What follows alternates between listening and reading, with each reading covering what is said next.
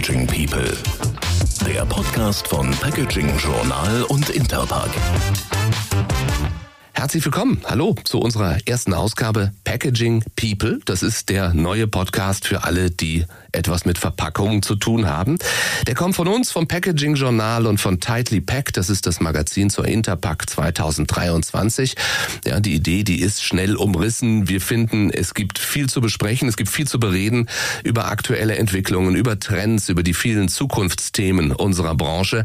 Und das tun wir hier mit den Menschen, die führend in der Branche sind. Wir nennen sie einfach mal die Packaging People. Und deswegen darf ich Ihnen zwei, ja, People auch gleich vorstellen. Meine heutigen Gäste Marcel Kiesling und Ralf Schubert. Ich grüße Sie.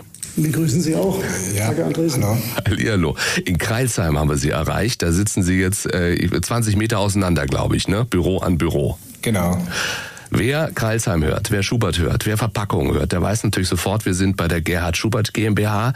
Äh, Ralf Schubert, der geschäftsführende Gesellschafter, Sohn des Firmengründers, Marcel Kiesling, Geschäftsführer Vertrieb und Service. Das ist jetzt äh, die Hälfte der Unternehmensführung. Äh, die Firma kann jetzt aber weiterlaufen, wenn wir uns jetzt eine Stunde unterhalten. Ist, ist alles delegiert, Herr Kiesling? Ja, ich glaube, das kriegen wir schon ganz gut hin. umso mehr, sehr gute Leute hier. umso mehr danke, dass Sie sich die Zeit nehmen für diese kleine Podcast-Premiere. Es gab mal, Herr Schubert, eine Fernsehsendung vor vielen Jahren, die hieß Ich trage einen großen Namen. Das trifft auf Sie zu. Äh, Hätten Sie überhaupt je die Chance gehabt, ich sag mal, was anderes als irgendwas mit Verpackungen zu machen? Ja, mit Sicherheit. Als, als ich, ich habe ja Informatik studiert und als ich das äh, gemacht habe, hat mein Vater, Vater gesagt, das kann ich nicht machen, weil äh, man braucht im Verpackungsmaschinenbau keine Informatik. Ne? Und als, als ich das studiert habe, bin ich schon davon ausgegangen, dass ich nie in die Firma komme. Ne? Aber es kam dann halt anders. Das heißt, da hat er sich dann mal geirrt, der Gerhard Schubert. Ja, kann man so sagen. Hat er einen Fehler eingestanden irgendwann? Ja, er hat sich ja sehr schnell mit dann Elektrik und Software beschäftigt, schon Anfang der 80er, Mitte der 80er Jahre. Und da habe ich auch studiert und ich bin dann 1990 in die Firma gekommen. Ne? Und, äh, und dann haben wir begonnen mit äh, ERP-Systemen und äh, Robotersteuerung und, und überhaupt Verpackungs Verpackungsmaschinensteuerung. Eben auch da der Zeit ja weit voraus. Inwieweit ist so ein Name ja ein Geschenk, eine Verpflichtung, vielleicht auch manchmal eine Last? Äh, Ich weiß nicht, ich empfinde das nicht als Last oder so, ne? auch nicht als Verpflichtung. Sag mal, es ist, einfach äh, ein Vorteil, äh, sag mal, dass, dass ich die Möglichkeit hatte, dass, dass, dass, dass die Firma da war. Ne? So würde ich das sehen. Aber so als Last kann ich, empfinde ich es äh, nicht eher als Vorteil Ja, vielleicht. ja. ja. ja, wir nehmen Geschenk, oder? Das war ja auch in der Aufzählung. Das äh, kann ja, man ja genau. durchaus so sehen. Wir wollen gleich reden über die Zukunft, äh, über das, was sich gerade tut, vor welchen Herausforderungen Sie und, und wir alle ja stehen. Ich möchte aber, wenn es für Sie in Ordnung ist, vielleicht noch so ein bisschen in die Geschichte eintauchen. Einfach weil es eine dieser faszinierenden äh, Unternehmergeschichten ist. Ihr Vater hat das Unternehmen gegründet, 1966. Warum? Weil er ein Macher ist? Weil er schon damals wusste, ich mache mein eigenes Ding? Oder was hat er Ihnen erzählt? Also ich glaube, er wollte einfach eine Firma, ganz egal, was die Firma macht. Ne? Er, er wollte irgendwas erfolgreich machen. Er hat ja damals beim Strunk geschafft äh, und wollte dann mehr Geld und das hat er nicht bekommen. Ne? Er ging zu seinem Chef und hat gesagt, ich habe jetzt Kinder, ich brauche mehr Geld. Und dann hat er gesagt, nee, es gibt aber deswegen nicht mehr Geld. Und dann hat er sich einfach entschieden, eine Firma zu gründen. Das, das äh, war, glaube ich, sein Wunsch. Ne? Und dass es dann Verpackungsmaschine geworden sind, weiß ich nicht. Das ist vielleicht eher dann Zufall. Ne? Herr Giesling, für Sie, die Sie diesen Namen nicht tragen, aber ja sicher nicht umsonst ins höchste Management gekommen sind, äh, wie präsent sind die Geschichten aus der Anfangszeit für Sie? Die sind bei mir sehr präsent und ich rede natürlich auch regelmäßig mit Gerhard Schubert, dem Unternehmensgründer. Er ist ja noch jeden Tag im Büro äh, bei uns.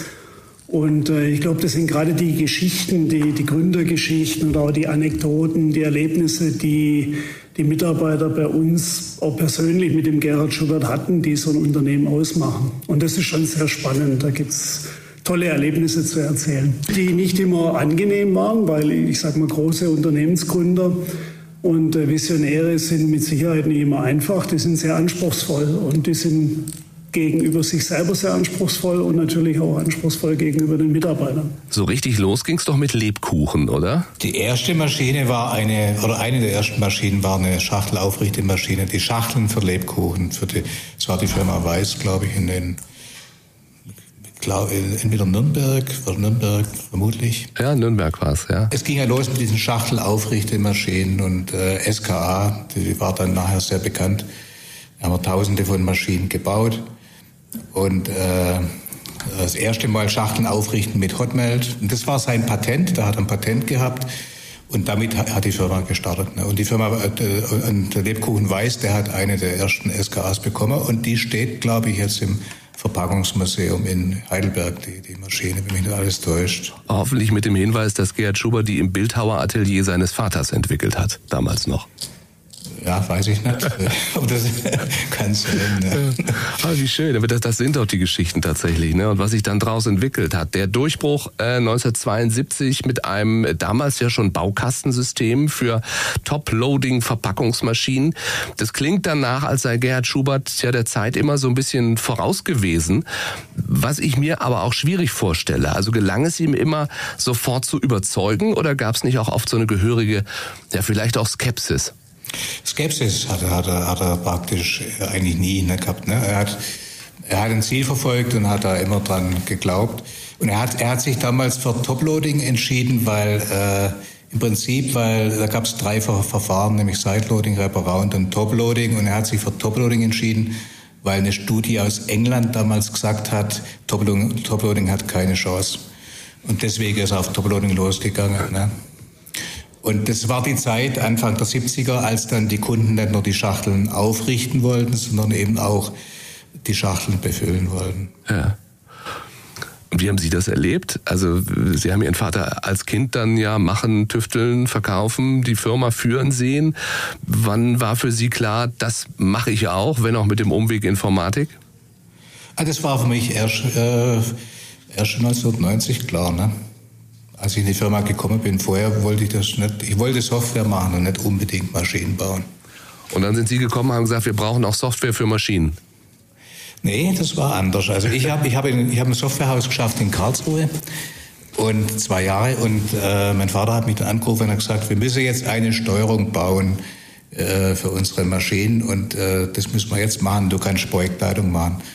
Und da habe ich gesagt, ja, aber mir wäre es einfach sich lieber, wenn ich noch ein Jahr lang schaffen könnte in dem Softwarehaus. Und dann gesagt, nee, du musst, dich, du musst dich jetzt entscheiden. Das Projekt beginnt jetzt und du musst dich jetzt entscheiden. Ne? Und dann äh, bin ich halt gekommen und habe das auch nie bereut. Heute empfinde ich mich auch nicht mehr als Softwareentwickler, sondern eher als Maschinenbauer. Ne? Ja. Und wenn ich Sie, und dann machen wir auch gleich Schluss mit Geschichte, wenn ich Sie nach besonderen ja, Meilensteinen, Umbrüchen in dieser jetzt ja mehr als 55-jährigen Geschichte des Unternehmens frage, welche würden Ihnen da spontan einfallen? Also ich würde sagen, äh, Umbrüche gab es gar. Es gab den Roboter natürlich. Das war die entscheidende Änderung. Die mechanischen Maschinen in den 70er Jahre, dann Anfang der 80er Jahre der erste Roboter und das hat alles verändert. Das war sicherlich ein Umbruch. Ansonsten würde ich sagen, sehe ich keine großen Umbrüche, sondern mehr eine äh, sagen wir, kontinuierliche Strategie und kontinuierliche Entwicklung. Ne? Mhm. Wir, wir, hatten auch wir hatten schon mal Krisen, mal eine Zeit lang keine Aufträge oder Wirtschaftskrise und so, aber keine richtigen Umbrüche. Ne? Wenn Mitarbeiter der Schritt Richtung Modularisierung und Standardbaukasten war natürlich ein ganz, ganz entscheidender Schritt. Ja, wobei der natürlich in den 70er Jahren auch schon da war, nur halt mit vielen mechanischen Baugruppen. Ne? Die Idee war schon immer da. Äh, Module zu bauen. Ne? Und das ging halt ohne Roboter nur nicht so gut. Ne? Also man kann schon sagen, es wurde früh der Grundstein gelegt für, für die heutigen Hightech-Maschinen. Und damit sind wir jetzt beim Heute, Herr Kiesling, das Sie ja auch ganz entscheidend äh, mitprägen in Ihrer Position. Ähm, wie ist das so, in so einem Familienunternehmen zu arbeiten? Es macht riesig Spaß. Ich meine, mein Hintergrund ist ja ein bisschen anderer. Ich habe ja äh, lange Zeit verbracht äh, im Druckmaschinenbau und äh, war da für Heidelberger Druckmaschinen tätig, auch international tätig. Also ein etwas größeres äh, Kapitalmarktunternehmen. Aber ich freue mich sehr, dass ich jetzt seit mittlerweile auch schon über fünf Jahre hier im Familienunternehmen Schubert äh, tätig bin. weil wir anders als vielleicht im Druckmaschinenbau, wo wir durch sehr viele schwierige Phasen gegangen sind und kennt man ja, das Geschäft hat sich dramatisch verändert. Der, der klassische Werbedruck ist zurückgegangen, der Verpackungsdruck, der, der wächst.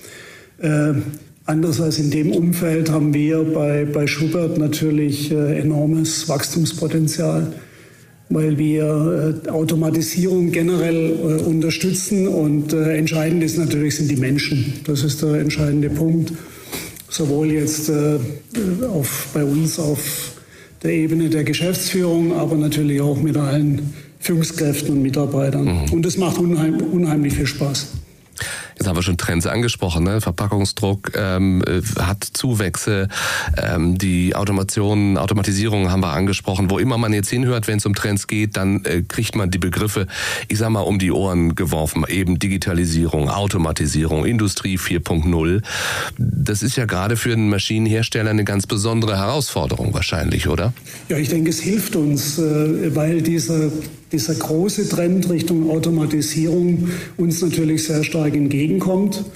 Und äh, ich sage immer, wir haben durch die Grundlagen, die Gerhard Schubert und dann natürlich auch äh, Ralf Schubert und äh, Gerald Schubert gelegt haben, sehr, sehr gute Voraussetzungen, um in diesem Trend eine wichtige Rolle äh, zu spielen. Wir, wir bauen ja nicht nur Maschinen, wir, wir sagen, wir bauen Verpackungslinien, die unterschiedliche Verpackungsfunktionen automatisieren, also die Grundfunktion natürlich Schachtel aufrichten, befüllen, verschließen, aber das, das kann ja, äh, ich sag mal, bis zum Palettieren gehen. Und äh, das sind Lösungen, die Kunden äh, weltweit, speziell in Industrieländern heute sehen möchten. Und deswegen haben wir da aktuell gute Wachstumsperspektiven und äh, sind auch sehr gut ausgelastet. Hm. Das heißt, ohne Beratung wird es nicht gehen, weil äh, jeder Kunde ist anders, jede Herausforderung ist eine andere. Also es muss, wenn Sie von, von Linien sprechen, auch ganz klar gesagt werden und da muss der Kunde an die Hand genommen werden und ihm gesagt werden, wie es funktionieren kann. Genau. Also das ist ein ganz wichtiger Punkt. Äh, ich denke, wir, wir bauen aus einem Standard-Baukasten heraus kundenspezifische individuelle Lösungen. Also im Grunde genommen vereinbaren wir die Vorteile des äh, Sondermaschinenbaus, also hochindividuelle Lösungen mit den Vorteilen des Serienmaschinenbaus, indem wir aus einem Standardbaukasten bauen. Aber ganz wichtig ist, es gibt immer unterschiedliche Lösungswege. Ich kann, ich kann linksrum und rechtsrum äh, die, äh, die optimale Lösung finden. Und da legen wir großen Wert darauf, dass wir in der Projektierungsphase gemeinsam mit dem Kunden wirklich verstehen, was ist das Problem, um dann aus dem Standardbaukasten die richtige Maschine zu, zu projektieren, die richtige Lösung äh, mit, mit dem richtigen Kompromiss zwischen Flexibilität und Leistung. Und doch hat man manchmal den Eindruck, ich weiß nicht, wie es Ihnen geht, es wird eben viel geredet von der digitalen Transformation, von, von Industrie 4.0. Und viele, die davon reden, die sind sich vielleicht noch gar nicht ja, der gesamten Tragweite bewusst, jetzt in Bezug auf äh, Herausforderungen, aber auch auf Möglichkeiten. Würden Sie das unterstreichen oder sehe ich das falsch? Ja, ich lasse da den Ralf Schubert mal antworten, weil er ich hab, ich als Informatiker natürlich da prädestiniert ist. Ja, also ich, ich weiß es nicht. Ich habe im Industrie 4.0 habe ich äh, äh, ja, als es 2011 kam, habe ich das praktisch gar nicht beachtet, weil weil ich gedacht habe, äh, Losgröße 1 und all die Dinge, wo, von denen da geredet wurde, die, die haben wir schon. Das ist durch die eigene Steuerung, das ist kein Problem für uns. Und später, das war dann etwa 2014, kam das mehr so, ging es in Richtung Plattformen. Ne? Äh, und da, da habe ich, dann, hab ich dann ein bisschen die Gefahr gesehen, dass Plattformen, also Softwarehäuser, den Maschinenbauern das Geschäft wegnehmen oder die, die äh, in die zweite Reihe verdrängen. Sehe ich inzwischen nicht mehr so. Ich glaube nicht mehr so. Wir machen eine eigene Plattform gerade. Ne? Und da, Herr Kiesling, da können Sie vielleicht mehr erzählen als ich jetzt. Ne? Aber ich sag mal, äh, ich glaube da nicht mehr so dran. Auch wenn man gesehen hat, was auf der Interpark war vor, vor fünf Jahren oder wann 2017. 17, ja. Da, da haben wir überall gelesen, vorbeugende Wartung. Und wenn man mal schaut, was es wirklich gibt, dann ist es nicht sehr viel. Ne? Ja, ja. Aber das ist wichtig eben, Herr Kiesling, ne? also auch wirklich alles anzubieten und dann eben auch die eigene Plattform. Und das muss ja auch, auch auf, auf einem High-Level äh, passieren. Ja, es ist schon so, wie der Ralf schon sagt, ich meine, wir sind ja in Hohenlohe und äh, ich bin in Heilbronn geboren, also nicht so weit weg von, von hier. Und wir sind es gewohnt, ja Dinge erst zu machen und, und dann drüber zu reden äh, anstatt andersrum äh, viel zu reden und dann äh, steht da nur heiße Luft. Also man sieht wirklich äh, oft äh, Dinge, da wird viel geredet und wenn man dann mal hinter die Kulissen schaut, ist es doch nicht so weit her, weil es vielleicht auch nicht ganz so einfach ist. Also wir sehen den, den Vorteil, den wir haben als Maschinenbauer. Wir kennen natürlich unsere Maschinen so gut wie kein anderer. Und äh, das wird auch eine Softwarefirma oder die, die großen generischen äh, Plattformanbieter werden dieses Wissen, was wir auf der Maschinenebene haben, so schnell nicht aufbauen können. Und für mich ist wichtig, dass wir auf der Basis Lösungen erarbeiten, jetzt zum Beispiel im Service oder zum Beispiel für die Zusammenarbeit mit, mit unseren Kunden, um, um tägliche Prozesse einfacher zu machen oder auch mal, wie man Ersatzteil bestellt über, über einen Online-Shop da liegen unsere Stärken und da müssen wir handfeste, gute Lösungen anbieten, die die Zusammenarbeit mit unseren Kunden einfacher machen. Das ist für mich der Maßstab.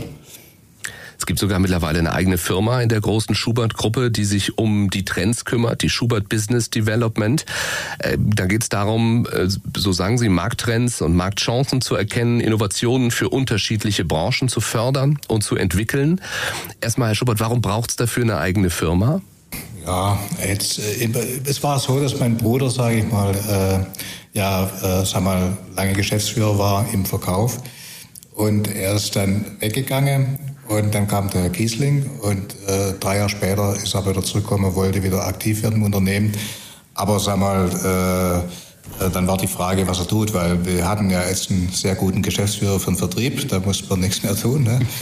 Äh, und, äh, und so kam es zu Schubert Business Development. Einfach zu, über den Tellerrand ein bisschen rausschauen äh, und Diversität ein bisschen, ne, dass man, da haben wir halt jetzt in ein paar Startups investiert und ja, ein paar Dinge getan. Ne. Ja. Zum, zum, Beispiel diese Plattform, ne, dieses, diese, diese, so eine, eine das ist aber ganz am Anfang, wie der Kiesling schon gesagt hat, ne, da kann man noch nicht so viel drüber reden. Aber es ist eine Plattform, die entstehen soll, wo dann mehrere Maschinenbauer praktisch äh, äh, ein Kunde eine Plattform hat für, für mehrere Maschinenbauer. Ja.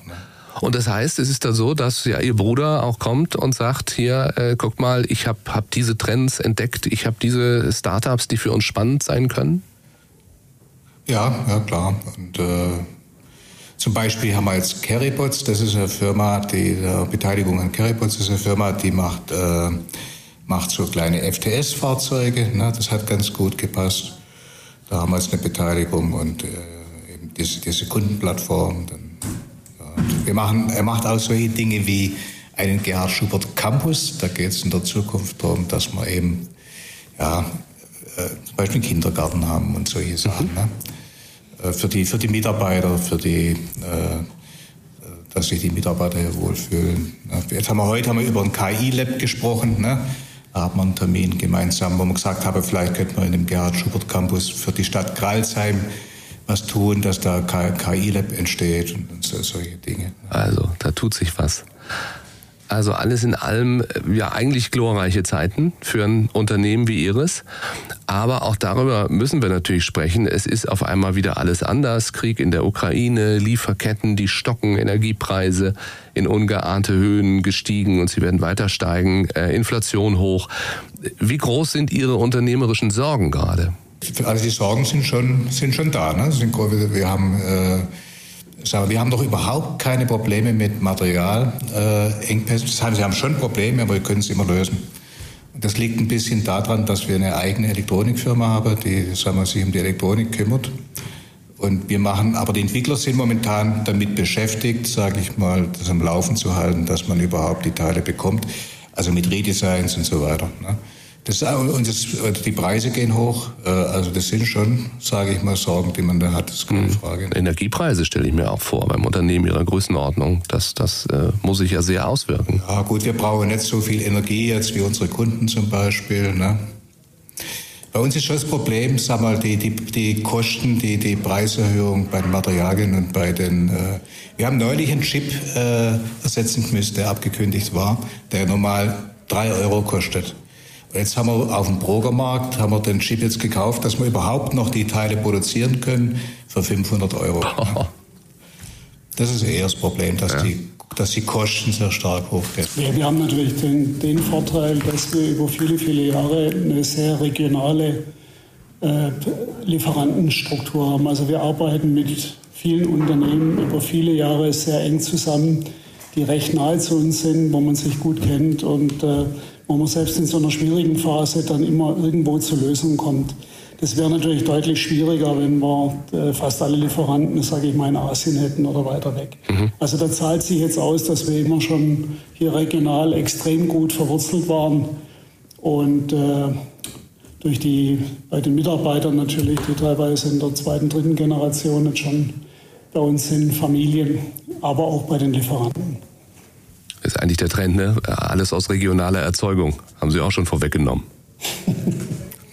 bis zum gewissen Grad, aber ich möchte es natürlich nicht verharmlosen. Also wir ja. haben momentan schon große Herausforderungen. Die Materialseite, die, die Bereitstellung von Material ist eines, die, die Kosten äh, ist das andere. Äh, Gott sei Dank sind wir jetzt nicht so abhängig vom äh, Geschäft in, in Russland äh, oder in, in Belarus. Äh, das macht bei uns einen sehr, sehr geringen Anteil aus und äh, wir haben das auch gestoppt. Aber es sind natürlich viele Herausforderungen da, die wir zu bewältigen haben. Gott sei Dank sind wir gut ausgelastet. Also wir, wir hatten äh, die, die letzten zwei, drei Jahre waren sehr erfolgreich und wir, wir haben eine Auslastung, die bis in 2023 reicht. Und äh, jetzt hoffen wir einfach mal, dass die, die Entwicklung aktuell steigende Zinsen und gewisse äh, Rezessionsängste, zum Beispiel in Nordamerika, was für uns ein wichtiger Markt ist, äh, dass das nicht so schlimm kommt, wie vielleicht der eine oder andere erwartet. Fachkräftemangel ist ein, ein anderes großes Problem für, für viele Unternehmen. Äh, ich habe schon rausgehört, da gibt es ein äh, KI-Lab, da gibt es einen Kindergarten. Sowas braucht es wahrscheinlich auch. Also sind das die Maßnahmen, mit denen Sie quasi äh, damit umgehen und einem Mangel an Arbeitskräften, an qualifizierten Arbeitskräften äh, entgegensteuern schon mal? Ja, ja, das kann man so sagen. Ne? Dass man muss was tun, dass man halt die Mitarbeiter bekommt in der Zukunft, ne? dass man die besten Mitarbeiter bekommt. Deswegen machen wir das. Also es gibt hier, wir haben ja hier das Packaging Valley in Kralsheim, Schwäbisch Hall. gibt sehr viele Maschinenbauer, ne? Verpackungsmaschinenbauer, also Groninger, der Syndigon oder Bauschen Ströbel, Optima. Und da ist natürlich ein enormer Bedarf und die wachsen alle und äh, äh, da gibt es in Kralsheim und in der Umgebung hier gibt es Fachkräftemangel, das ist ganz klar. Mhm. Ja, einerseits schön, ne, dass, dass alle auf dem, auf dem Dutt sind, wie man im Norden sagt, äh, eben durch das Packaging Valley.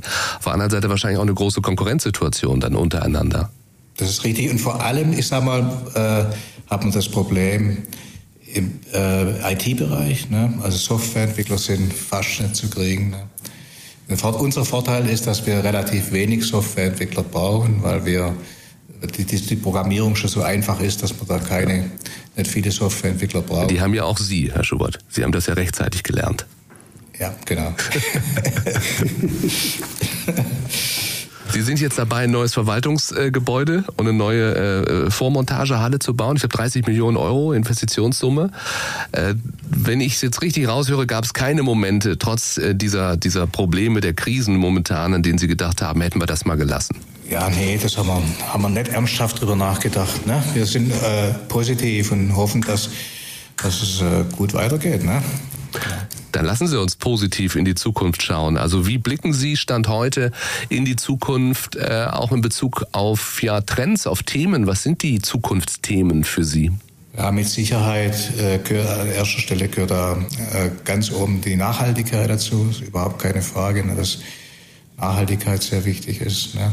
E-Commerce, ich weiß nicht, Herr Giesling, wie sieht es ja? Ich glaube nicht so an E-Commerce. Ich glaube, eher, dass man, dass darum geht, die Weltbevölkerung zu ernähren und nicht so stark um Individualisierung. Ne? Wir bauen zwar manche Maschinen zum E-Commerce-Bereich, aber das ist kein großer Trend. Ne?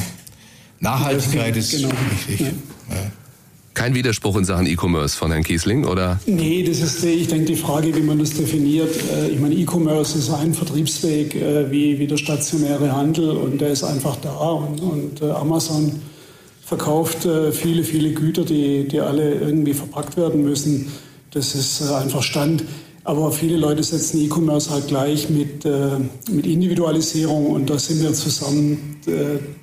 Es gibt mit Sicherheit äh, kleinere äh, Batches und, und Lot Sizes, weil äh, die Hersteller von Konsumgütern, von Lebensmitteln sich saisonal oder auf Vertriebswege bezogen oder, oder auch bezogen auf bestimmte Ereignisse Produkte produzieren in kleineren Batches und das muss natürlich viel flexibler äh, passieren und äh, da müssen die Maschinen entsprechend äh, dafür ausgerüstet sein, also schnell rüstbar sein etc.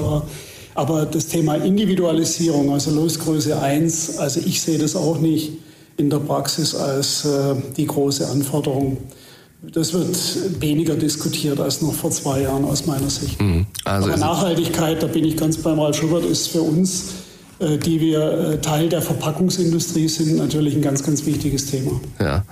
Es ist für alle ja natürlich momentan. Äh, weniger Verpackungen sind das Ziel, würde man jetzt Verbraucher äh, fragen. Die Zahl der verwendeten Verpackungen, die steigt aber von Jahr zu Jahr weltweit an. Wie sieht man das als Hersteller von Verpackungsmaschinen?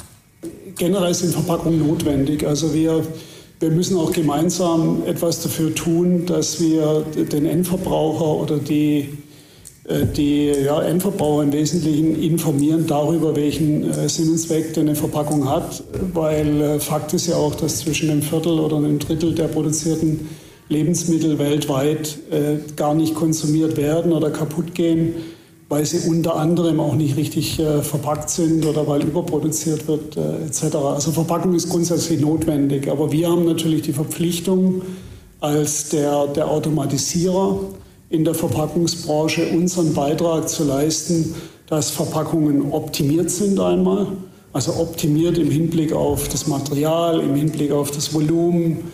Äh, da können wir gerade mit, mit Robotik sehr viel machen, dass, dass Produkte so gepackt werden, dass eben dann wie der Maßanzug außenrum die Verpackung sitzt. Äh, das ist eine Aufgabe. Wir, wir arbeiten äh, mit vielen Packmittelherstellern und auch Verpackungsentwicklern zusammen, um äh, immer an vorderster Front zu wissen, mit welchen nachhaltigeren Materialien können wir arbeiten und sind die dann auch maschinengängig. Also das ist der eine große Handlungsbereich äh, nachhaltige Verpackung, den wir im Rahmen unserer Verpackungs äh, im Rahmen unserer Nachhaltigkeitsstrategie definiert haben. Die anderen, da geht es ums nachhaltige Unternehmen, äh, da geht es um klimaneutrale Produktion und es geht natürlich auch um die, die umweltfreundlichen Maschinen und, und Dienstleistungen. Mhm. Tut sich unglaublich viel im, im Bereich nachhaltige Verpackungslösungen und, und äh, ja auch, auch wie Maschinen damit umgehen. Und äh, die Kommunikation ist es. Ne? Also genau wie Sie sagen, Herr Kiesling, man muss es eigentlich Verbraucherinnen und Verbrauchern erklären, wie wichtig Verpackungen sind. Ähm, fühlen sich da manchmal missverstanden auch? Ja, also ich, ich denke, wir, sind, wir stehen manchmal so ein bisschen unter Generalverdacht. Verpackung ist schlecht und äh, das ist natürlich viel zu kurz gesprungen. Es äh, ist genauso kurz gesprungen, wenn ich sage, äh, faserbasierte Verpackungen sind grundsätzlich besser als Kunststoffverpackungen. Äh, stimmt ja auch nicht, weil die Ökobilanz unter Umständen äh, ganz anders ist. Eben. Äh, also wir müssen uns die Anwendung anschauen und wir müssen für jeden Fall die, die optimale Lösung finden. Und da bin ich persönlich der Überzeugung, das geht viel besser, wenn wir im Dreiklang mit dem, mit dem Produzenten des Konsumguts, des Lebensmittels, der, mit dem Packmittelhersteller und wir, der die Maschinen, die Anlagen baut, wenn wir zu einem frühen Zeitpunkt eng zusammenarbeiten und nach dem Optimum suchen dann können wir wirklich einen wichtigen Beitrag leisten für mehr Nachhaltigkeit. Und die andere Seite ist, Sie haben es angesprochen, wie geht ein Unternehmen mit äh, Nachhaltigkeit, mit Klimawandel um? Sie haben das klimafreundliche Unternehmen angesprochen, das wie aussieht, Herr Schubert. Was können vielleicht auch andere Unternehmen da von Ihnen lernen, vielleicht auch kleinere Unternehmen?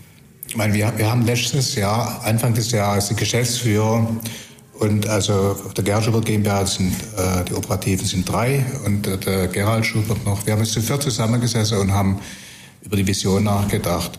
Und das war vor, vor ich weiß, im Februar letztes Jahr. Und da haben wir nicht so das Thema Nachhaltigkeit im Fokus gehabt. Und wir haben dann aufgeschrieben, die Vision der Firma, und da war äh, ganz klar, dass Nachhaltigkeit das für uns wichtigste Thema ist. Ne? Dass wir, in, dass wir sagen wir mal, weiterhin innovativ bleiben und so ist klar, das gehört auch dazu. Aber Nachhaltigkeit hat, hat hier ganz bedeutend, äh, hat eine ganz große Bedeutung. Und wir haben hier auch schon einiges gemacht jetzt. Vor allem Kiesling macht das, der treibt es sehr stark. Und wir, wir, wir wollen am 1. Äh, Januar 2024 klimaneutral sein und zwar ohne diese, diesen Handel, ne, sondern also wirklich so gut wie es halt geht. Und so weiter. Also da machen wir schon sehr viel und wir können da auch einiges bewegen, weil wir einer der größten Verpackungsmaschinenbauer sind im, im Endverpackungsbereich. Wir werden zum Beispiel jetzt in, in der neuen in unserem Investitionsprojekt äh, der neuen Montagehalle mit Bürogebäude, was Sie angesprochen haben, ist das größte Investitionsprojekt in der Firmengeschichte. Da werden wir äh, darauf setzen, dass die Gebäude klimaneutral betrieben werden und wir werden hierzu Eisspeichertechnologie einsetzen. Der also größte Eisspeicher der Welt. Genau. Und das in Kreilsheim. Stimmt wirklich. Ich glaube es Ihnen. Ich, ich habe keinen Grund daran zu zweifeln. Ich stelle mir gerade vor, wie ein Eisspeicher aussieht. Ist das so wie, weiß ich nicht, wo man, wo man nochmal einen geeisten Wodka trinken kann im Keller, im Pelzmantel? Ich, ich weiß nicht genau die, die Maße. Wir haben, glaube ich, die sechsfache Wassermenge vom Karlsheimer Hallenbad. Ne?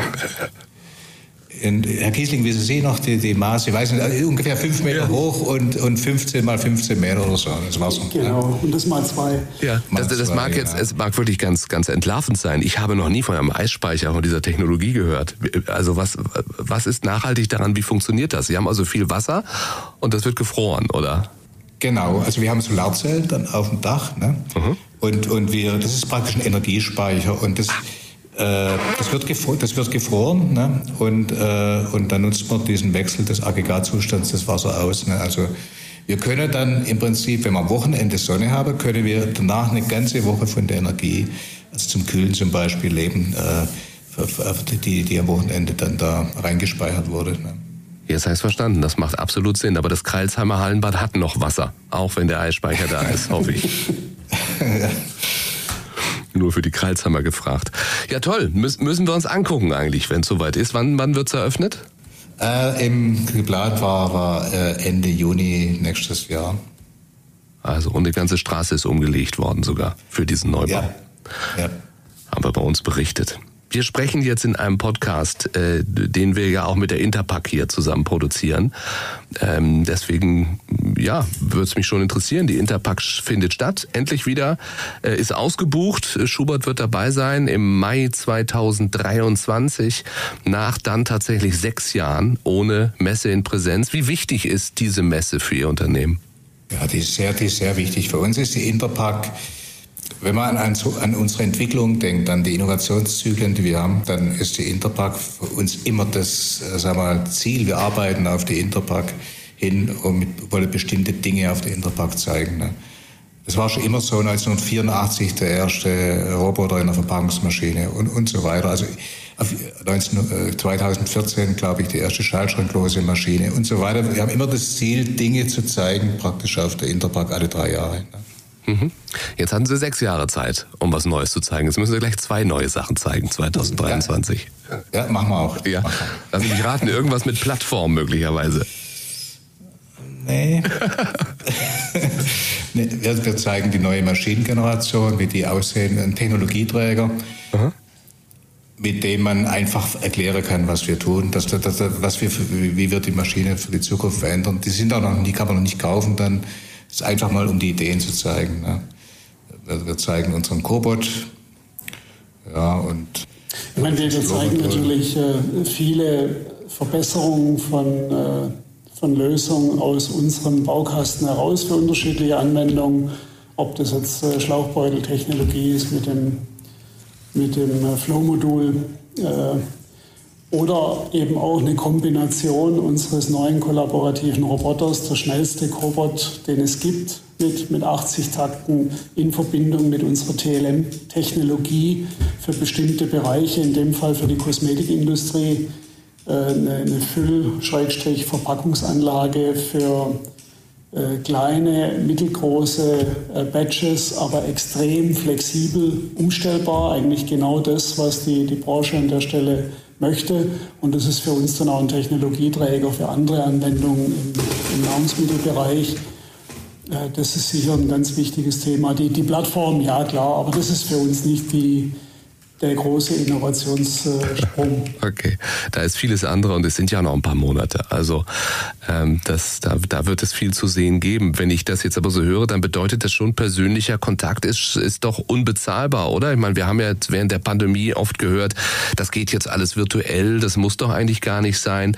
Aber mein Eindruck ist, äh, die Vorfreude auf die Messen ist groß und die, die schon stattgefunden haben, da, da war eine große Erleichterung zu spüren. Also wie wichtig ist dieser persönliche Kontakt? Kontakt tatsächlich? Der ist enorm wichtig nach wie vor und äh, ich, ich denke, wenn, wenn Unternehmen äh, Geschäfte miteinander machen, sind es am Ende Menschen, die die Geschäfte miteinander machen. Wenn man sich kennt über einen längeren Zeitraum, dann kann man auch mal über, über Teams oder, oder über andere äh, digitale Möglichkeiten den Kontakt aufrechterhalten, aber da ist die Vertrauensbasis schon da wenn man jemand nicht so gut kennt oder äh, neu in eine Geschäftsbeziehung reingeht. Und das ist gerade in unserem Bereich äh, eine Sache, die auf viele Jahre aufgebaut ist. Also unsere Kunden, äh, wir, wir haben Kunden über viele, viele Jahre, der älteste über 50 Jahre, also seit der Firmengründung. Und da ist nach wie vor der persönliche Kontakt einfach wichtig. Und wir freuen uns alle auf die Messe.